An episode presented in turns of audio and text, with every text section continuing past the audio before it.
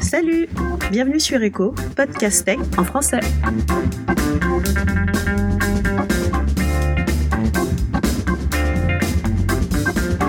Salut, aujourd'hui on est avec euh, Binta et Chin. Salut. Salut. Salut, bonjour.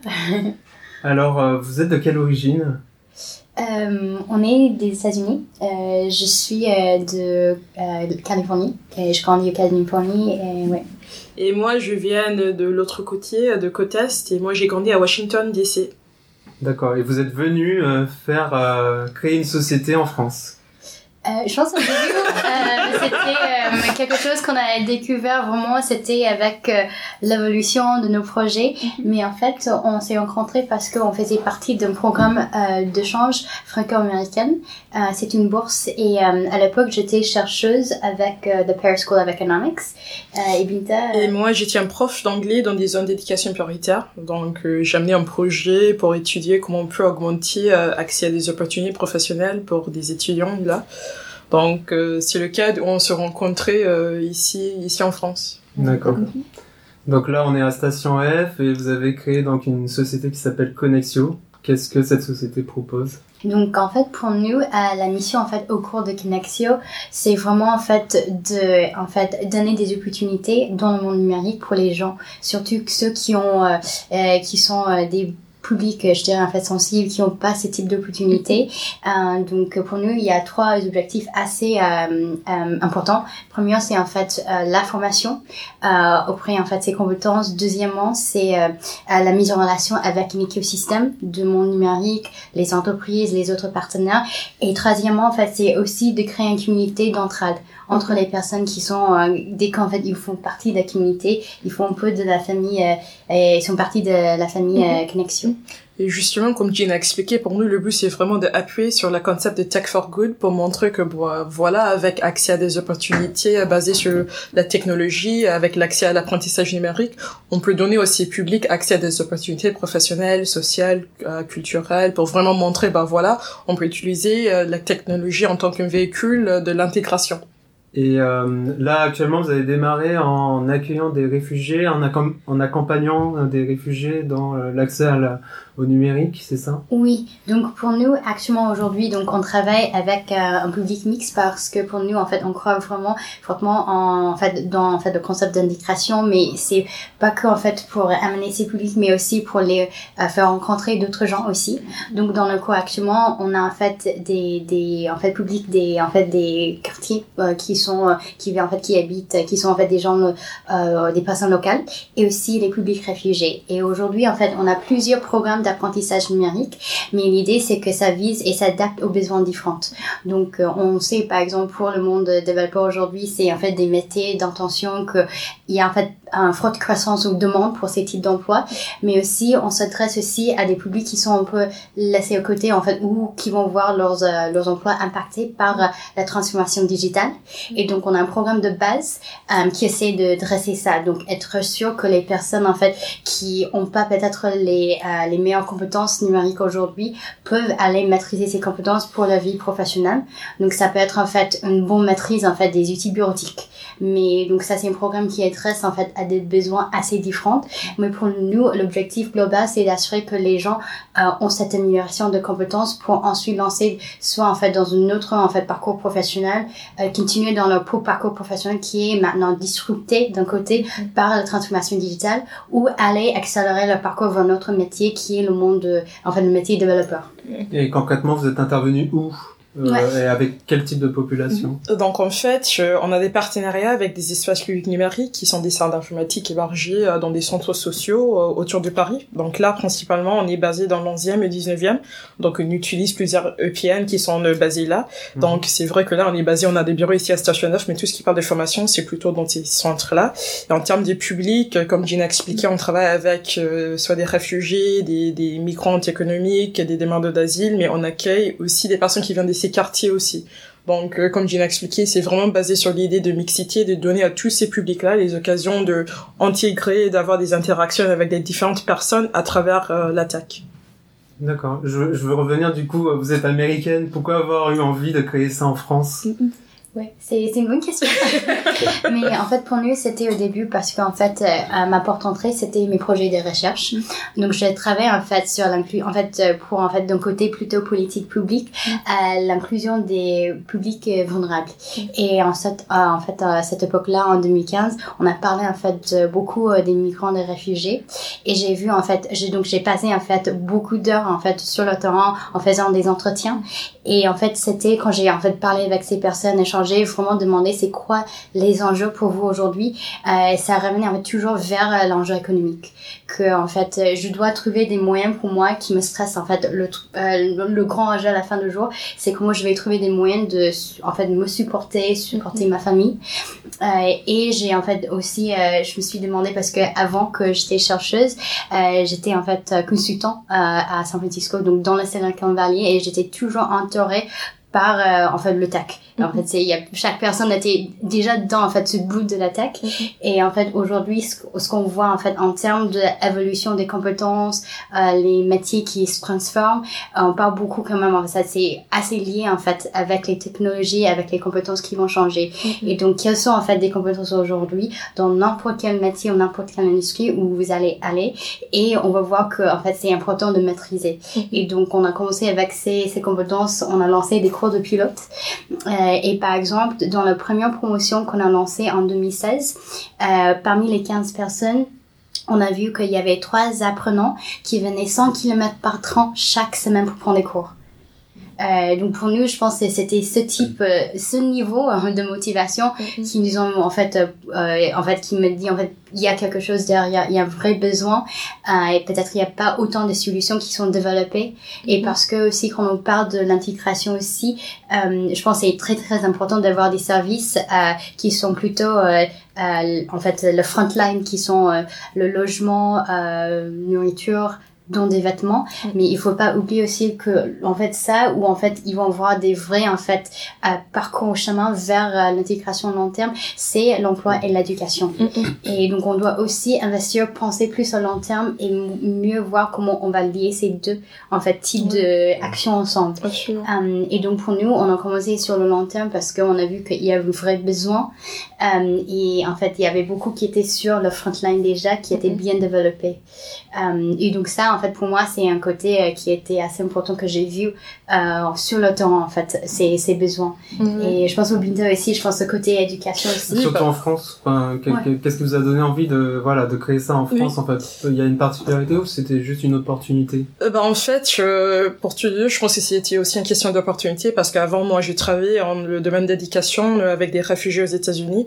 Après, je fais la même chose en Thaïlande. Après, j'ai décidé, bah voilà, en fait, je cherche toujours d'avoir ces, ces Donc j'ai décidé de venir ici en France et au, début j'ai travaillé avec des publics exclus plutôt dans les zones d'éducation prioritaire.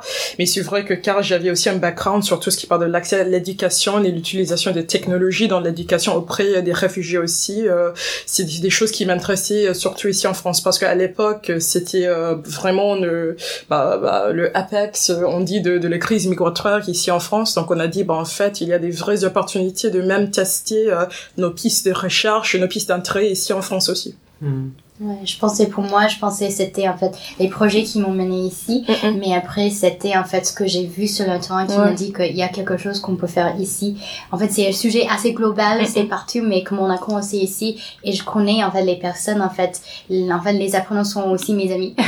et d'un côté, c'était en fait de voir comment je peux concrètement euh, faire quelque chose aussi, parce que dans le monde de la recherche, euh, on peut avoir une vision plus globale, mais euh, pour faire des changements, des politiques, ça prend énormément du euh, et que j'ai commencé Connexio parce que j'ai vu en fait ouais oh, je peux faire quelque chose aujourd'hui maintenant je peux impacter quelqu'un aujourd'hui. Donc je pense c'est ça comme ça ça a commencé. Mais je pense si quelqu'un a dit que oh, dans deux ans vous allez toujours être ici sur le projet je pense que ça vraiment ça a changé aussi avec le temps. On a changé nous-mêmes aussi. Oui exactement. Euh, et si tu veux tu vois bah, en fait on était super intégrés dans les communautés là donc en fait comme Gina expliqué on était vraiment sur le terrain et on a dit bah en fait euh, on n'avait pas au début l'envie de devenir des entrepreneurs ou même de créer un projet qui va qui va bah, bah, devenir quoi. Donc euh, on a dit bah en fait on a vous des problèmes et on a dit bah pourquoi pas nous de essayer de développer des solutions. D'accord. Et là aujourd'hui, vous, euh, vous avez cette impression de, de pouvoir changer le monde un petit peu à votre euh, échelle? Oui, oui, oui. Bah, en fait, donc, par exemple, depuis, euh, donc, Connexio a été fondé en, en 2016. Donc, depuis 2016, on a déjà travaillé avec un peu près de 200 apprenants. Donc en fait, parmi ces apprenants, on a des apprenants euh, qui ont décidé après ces cours de connexion de soit lancer leur propre projet entrepreneuriat basé sur euh, la technologie, soit ils ont décidé de euh, continuer leurs études avec des autres formations, soit des personnes qui ont décidé de qui ont décidé de trouver leur propre expérience professionnelle. Donc par exemple, on a des apprenants qui viennent de travailler trouver des travails chez L'Oréal, chez des autres boîtes comme ça et après en fait, des chiffres qui sont le plus important pour nous, je pense, euh, parmi tous les apprenants avec qui on travaille, il y a 4, 94% qui ont dit, bah voilà, en fait, on a vraiment acquis des compétences et on continue de les utiliser dans le vie professionnelle et euh, personnelle. Et aussi, il y a 94% qui continuent de sentir un peu plus intégrés, un peu plus partie de leur communauté à travers la tech et à travers euh, les cours et communautés chez Connexio. Mmh. Donc, petit à petit, on a commencé de voir des, des sorties positives et pour nous, c'est vraiment de continuer de essamer, de élargir l'impact là-dessus. Chez Connexio, euh, apparemment, vous avez un programme de mentorat. Comment ça se passe en fait? Comment un développeur peut être mentor? Euh, au sein de Connexion Ouais, donc en fait pour nous euh, il y a plusieurs moyens euh, et par exemple le premier c'est par exemple d'être engagé dans les cours mm où en fait c'est plusieurs fois par semaine, c'est en fait on a plusieurs en fait types de programmes mais l'idée c'est que pour vraiment faire découvrir le métier par exemple de ce qui est en fait le code aujourd'hui on a un module qui s'appelle DigiStart en fait ça c'est en fait 5 semaines 10 séances mais l'idée en fait c'est c'est en fait juste deux heures en fait par séance mm-hmm. mais l'idée c'est en fait on donne vraiment les base, c'est quoi HTML, CSS, vraiment en fait les mettre un peu dans la mentalité. Mm-hmm. Euh, et souvent en fait les en fait euh, je dirais en fait les les professions les bénévoles qui sont là sont en fait de en fait sont des développeurs freelance mm-hmm. qui travaillent dans la journée. Mais l'idée c'est qu'en fait ils peuvent être là vraiment avoir ce type d'interaction avec euh, les les apprenants. Des, professionnels. Oui et euh, en fait les montrer en fait ça c'est un peu mon métier aujourd'hui à faire des échanges mm-hmm. et pour un développeur qui souhaite être mentor ça pourrait lui prendre combien de temps par semaine, par exemple? Euh, Bah, par exemple, comme Dina expliqué, dans le cadre de programme DigiStart, c'est deux cours par semaine de deux heures. Donc, en fait, il y en a des bénévoles qui peuvent euh, s'engager entre deux et quatre heures par semaine. D'accord. Et ça reste bénévole, bien sûr. Oui, exactement. D'accord. Et comment euh, gérer dans ce cas-là la barrière de la langue? Parce que si c'est des réfugiés, j'imagine qu'ils parlent pas encore français. Euh, comment ça se passe en fait? Bah justement, en fait, pour toutes les personnes qui, qui aimeraient bien intégrer dans le programme, on fait euh, on fait des genres de entretiens avec tous les candidats. Donc c'est-à-dire que pour nous, c'est vraiment de tester déjà leur niveau d'informatique, de voir ok est-ce qu'en fait ils ont déjà le niveau de bien intégrer dans dans un cours de code, est-ce qu'ils ont déjà le base en informatique, et après c'est de tester leur niveau de français. Donc c'est vrai que bah en fait avec le métier de tech aujourd'hui, ça va ça peut passer avec des, des, euh, des, bases en anglais, des autres langues aussi, mhm. mais pour nous, c'est aussi de renforcer leurs compétences en français à travers le tech. Donc en fait, pour les apprenants qui vont entrer dans le programme, on a un niveau euh, au moins de A2 en français, donc c'est-à-dire que c'est les personnes qui peuvent avoir des conversations, qui peuvent comprendre les instructions et qui peuvent prendre des cours en français. Et justement, j'en profite. Euh, comment ça, ça, se passe la sélection des, des, des personnes, des candidats en fait? C'est du c'est le bouche à oreille ou vous allez les chercher? Oui, oui. On a liste d'attente qui est assez longue. Il y a à peu près de 100 à 71 personnes qui restent sur la liste d'attente pour prendre des cours. Donc, euh, c'est-à-dire que là, on travaille avec pas mal des structures euh, dans l'écosystème de Paris qui travaillent déjà avec euh, les population des réfugiés, des migrants qui peuvent euh, envoyer des apprenants chez nous. Donc il y a des petits questionnaires que tous les apprenants vont remplir. Après c'est c'est les équipes de connexion qui va prendre contact directement avec eux, de de à caler un peu de temps, de faire d'entretien comme ça on peut discuter un petit un peu. Bah en fait c'est quoi exactement le, programme DigiStart et c'est pour nous aussi de les rencontrer, de de voir ok est-ce que c'est des personnes qui va être un bon match pour ces cours à ce stade-là? Et euh, ces personnes-là, est-ce qu'on peut parler des différents statuts? Mm-hmm. Elles ont elles ont déjà le statut de, de, de réfugiés politiques, de enfin ou de réfugiés tout court. Quels sont les différents statuts qui existent en France en tout cas ouais. Donc il y a demande d'asile. Donc ça veut dire en fait ils sont en train en cours de faire le, la demande. Ensuite maintenant en fait avec le niveau en fait euh, euh, changement de loi en fait euh, qui était passé en été, ils ont raccourci en fait le temps. ça prend en fait pour avoir donc en fait après six mois maintenant ils peuvent faire une autre autorisation pour le demande de pouvoir travailler. Parce que si par exemple vous pouvez imaginer ça prend deux ans pour pour, obtenir le demande, ça veut dire c'est deux ans sans ressources. Sans pouvoir travailler. Ouais. Sans, pouvoir avoir un contrat de travail en France. Ouais. donc maintenant, en fait, il y a en fait un statut en milieu si après six mois ils avaient déjà déposé la demande. Et ils peuvent aussi demander pour une autre oui, autorisation de travail. Et ensuite vous avez en fait le statut réfugié statutaire.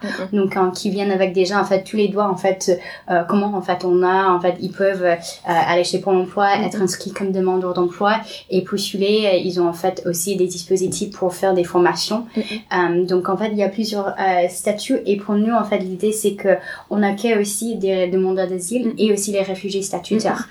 Ça dépend de quelques programmes parce qu'on a des programmes qui sont bien liés avec le monde du travail juste après. Donc ça veut dire en fait ils doivent déjà avoir l'autorisation de travail euh, avant de commencer le programme, mais il y a certains autres. En fait, on veut sensibiliser aussi les gens. Parce qu'en attente, euh, euh, même pour les cours de français et d'autres choses, ils peuvent aussi en fait continuer leur apprentissage mm-hmm. et ça peut aussi montrer en fait en fait qu'ils ont en fait cette appétence mm-hmm. pour continuer dans ces métiers et ouais. Et même de montrer que ben voilà, c'est des personnes qui sont engagées dans des formations, c'est des choses qui peuvent aider leur dossier de d'obtenir le statut de réfugié aussi. Et euh, pour les sociétés françaises qui souhaitent euh, embaucher un, un réfugié, mm-hmm. un demandeur d'asile, comment ça se passe? Est-ce qu'il y a des obligations pour elles?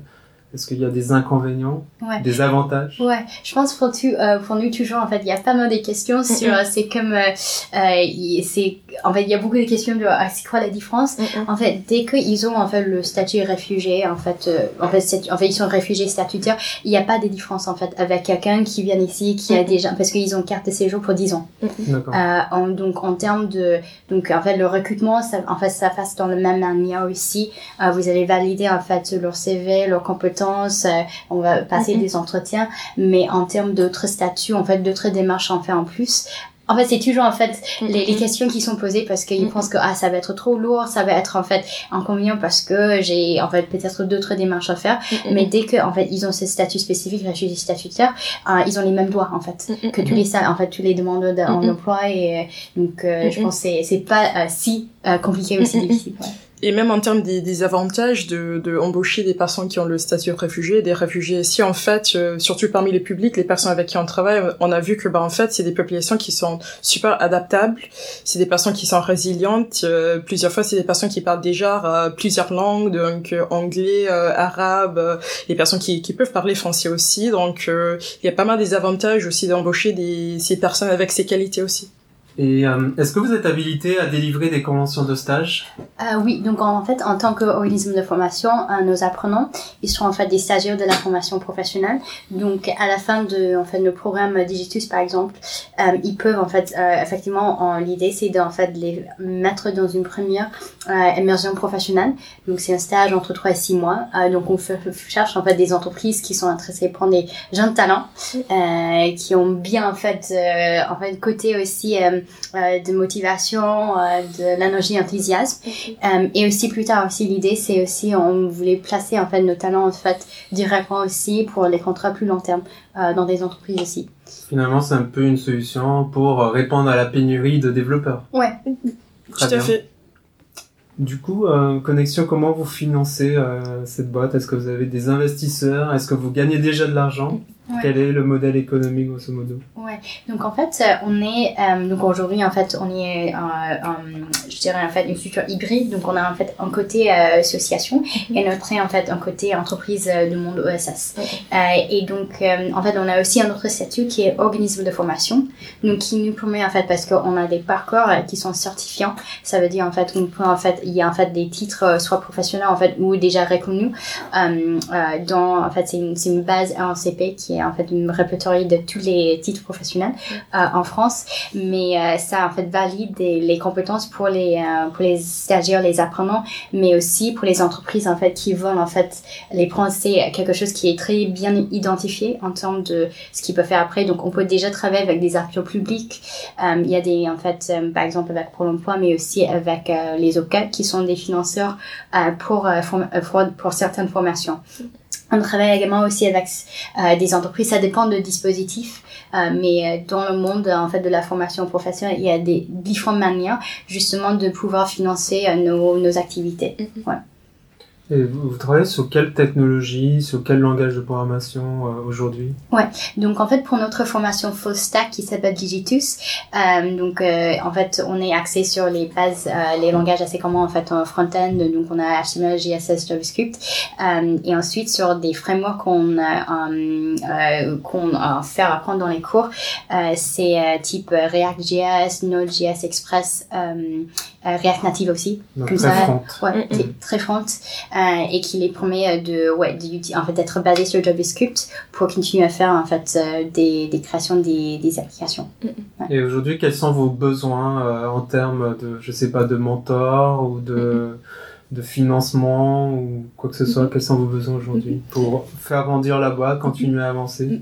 Bah, en termes de mentor, euh, bah, qu'on explique un petit peu l'idée, pour nous, c'est vraiment de élargir l'impact de connexion et d'avoir l'occasion de, de avoir beaucoup plus de cours. Euh, par exemple, on a la liste d'attente avec à peu près de 200 apprenants qui attendent d'avoir l'occasion de prendre ces cours en tout ce qui parle de code, développement web. Donc, en termes de mentor, on cherche des développeurs qui sont intéressés de devenir des bénévoles dans le cadre de cours, donc soit des formateurs, euh, soit des assistants qui peuvent engager avec les apprenants de partager leurs compétences, euh, de, bah oui, de devenir des formateurs euh, bénévoles chez Connexio. Comme ça, on peut ouvrir beaucoup plus de places dans nos cours. Et euh, ouais donc en fait l'idée c'est soit d'engager en fait des personnes en fait qui euh, sont intéressées de Mm. découvrir ça, d'avoir un impa- impact direct, euh, ou même aussi par exemple s'ils font partie d'une entreprise, on fait aussi des observations, des visites au sein des entreprises. Comme ça, en fait, nos apprenants peuvent aussi découvrir, en fait, c'est quoi, en fait, tout le monde dans l'entreprise, faire des échanges, en fait, dans les locaux.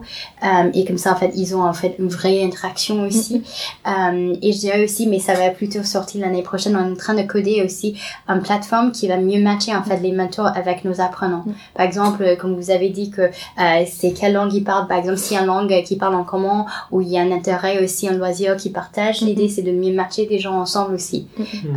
Et donc, mais ça, ça c'est un projet en cours qui va sortir l'année prochaine. C'est, c'est- ça serait une plateforme ouverte euh, Ça serait open sourcé Ou euh, ça serait vraiment euh, votre plateforme Connexio euh? On va faire un bêta test déjà et voir si ça marche. euh, et un petit test, je dirais en fait, euh, pour Parce le mois qu'on- du septembre. Parce qu'on sait qu'il y a d'autres organismes ou des associations, Ouais. notamment nous, on sait que bah, dans le monde PHP, etc., il y a ce, cette envie de créer euh, ce, ce- voilà, de- le, le lien entre le, le, le mentor et euh, le, le jeune padawan, on va dire. D'accord. et euh, voilà, ça, ça pourrait servir dans d'autres, euh, pour d'autres organismes, d'autres associations. Oui, en fait, l'idée pour nous, on voulait juste parce qu'on voulait tester s'il y avait des bugs en fait euh, à régler, on voulait tester ça en fait interne. Et après, l'idée même parce que en fait, comme on a des, en fait, il y a des contacts même aux États-Unis qui ont dit, je suis développeur basé à San Francisco, mais j'ai un peu du temps d'aider. Peut être un mentor Mhm, euh, ouais. en télétravail, quoi, Ouais. en quelque sorte, Et- en remote. Ouais, et comment je fais ça? Donc l'idée c'est d'ouvrir ça beaucoup plus large, mais juste on voulait faire des, des tests avant pour assurer que ça marche, euh, ça répond aussi aux besoins en termes des questions qu'on a posées sur les profils, euh, et ensuite ouvrir ça beaucoup plus large pour les autres structures qui sont ici, mais bien que aussi dans, en fait ailleurs aussi. Oui, euh, vous travaillez avec d'autres associations qui font à peu près la même chose, comme Tech Fuji ou des écoles comme Simplon. Bah justement, euh, pour nous, euh, bah, un des cœurs des connexions, c'est vraiment d'appuyer sur l'écosystème des partenaires qui peuvent nous aider avec plusieurs démarches et qui peuvent nous aider de, de promouvoir et d'offrir plusieurs choses à nos apprenants. Donc par exemple, TechFuji, c'est un de nos partenaires qui, qui peuvent amener des apprenants chez nous, Et les personnes quoi, qui sont intéressées. justement? Ils font quoi, Tech Bah, TechFuji, c'est un des plus euh, grandes organisations qui, qui fait beaucoup de plaidoyer à travers l'utilisation des tech et des applications tech euh, qui peuvent promouvoir l'intégration des réfugiés. Et en fait, chez TechFuji, TechFuji, ils ont pas mal des programmes de mentorat pour euh, les apprenants, euh, pour euh, ces publics-là. Donc en fait, des fois, quand on cherche des personnes qui sont intéressées de prendre des cours, c'est TechFuji qui peuvent nous mettre en contact avec ces personnes qui sont intéressées là-dessus. Euh, euh, on a en fait une trentaine de structures Oui. aujourd'hui en fait qui orientent des, des personnes. Donc il y a des Vers nous. grandes euh, associations, il y a ceux qui sont plus petites aussi. Euh, mais en fait, de plus en plus, l'idée pour nous, c'est d'encourager de voir en fait pas mal de partenariats pour euh, en fait euh, ensuite envoyer des gens et euh, aussi d'imaginer on fait des événements ensemble euh, ou en fait euh, ouais Avec des écoles comme Simplon, vous avez des interactions?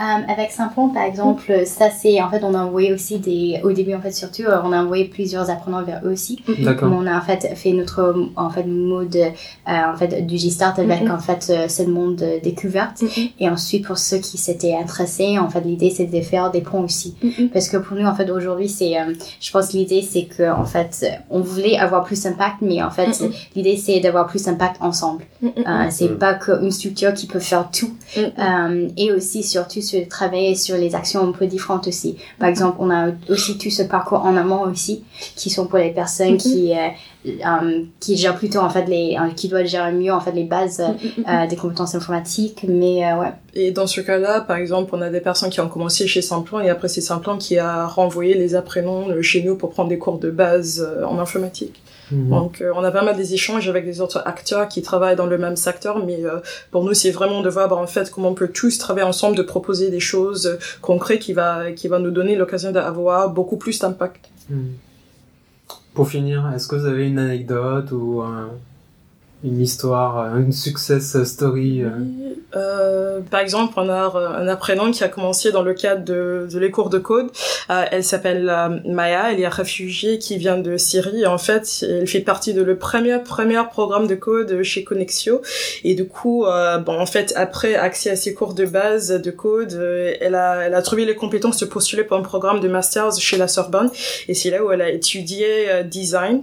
En fait, actuellement, aujourd'hui, elle travaille en tant que UX designer euh, dans une boîte ici à Paris euh, et c'est quelqu'un qui aussi revient dans les cours de base de code pour donner un peu de temps en tant que bénévole donc c'est quelqu'un qui montre vraiment que bah en fait le concept de pay it forward de toujours rester dans la communauté donc euh, pour nous elle est un des très grandes success stories chez chez Connexion la boucle est bouclée en fait. Exactement, exactement.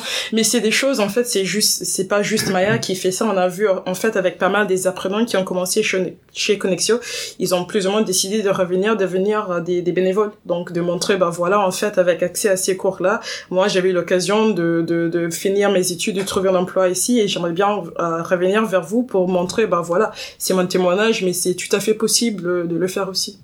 Très bien, merci beaucoup en tout cas. Merci. merci Salut. Ciao. N'hésitez pas à nous dire ce que vous pensez du podcast ou si vous avez des suggestions d'amélioration. Rendez-vous sur notre compte Twitter Podcast Echo.